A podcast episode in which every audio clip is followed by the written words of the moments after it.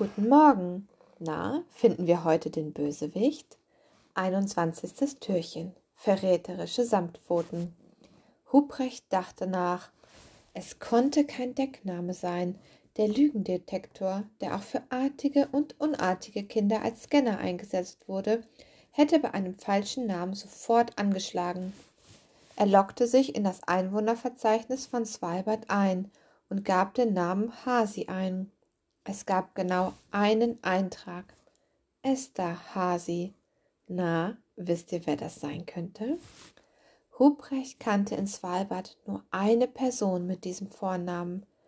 Er gab den Vornamen ein und startete die Suche erneut. Es gab wieder genau einen Eintrag. Esther Hasi, die Krankenschwester. Guntram und Ruprecht hatten sich nach ihrer Entdeckung sofort auf den Weg ins Krankenhaus gemacht. Ruprecht fragte am Empfangsschalter nach Esther, doch die diensthabende Krankenschwester schüttelte nur den Kopf. Die hat heute frei, war die Antwort. Aber wenn Sie sie sehen, geben Sie ihr doch bitte Ihre Handschuhe. Ruprecht fluchte. Bis zuletzt hatte er gehofft, dass er falsch lag, doch als er auf Esthers Handschuhe sah, gab es keinen Zweifel mehr. Es waren Handschuhe aus Schneehasenfell und an ihnen haftete noch ein winziges Stückchen Schokolade.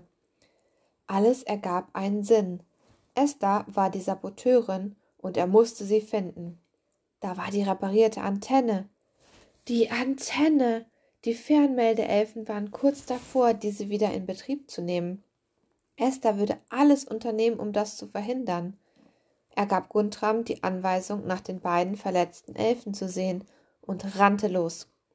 Nach wenigen Minuten erreichte er die Wunschhalle. Eine der Seitentüren stand offen, und Ruprecht hoffte inständig, dass, es, dass er noch nicht zu spät war. Er betrat vorsichtig die Halle und lauschte. Nichts rührte sich. Er, nahm sich, er näherte sich dem, äh, dem Aufgang zur Antenne. Auch diese Tür stand offen. Ruprecht widerstand dem Drang, einfach die Wendetreppe nach oben zu rennen. Es stand einfach zu viel auf dem Spiel.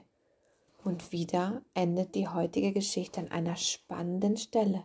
Mal schauen, wie es morgen weitergeht.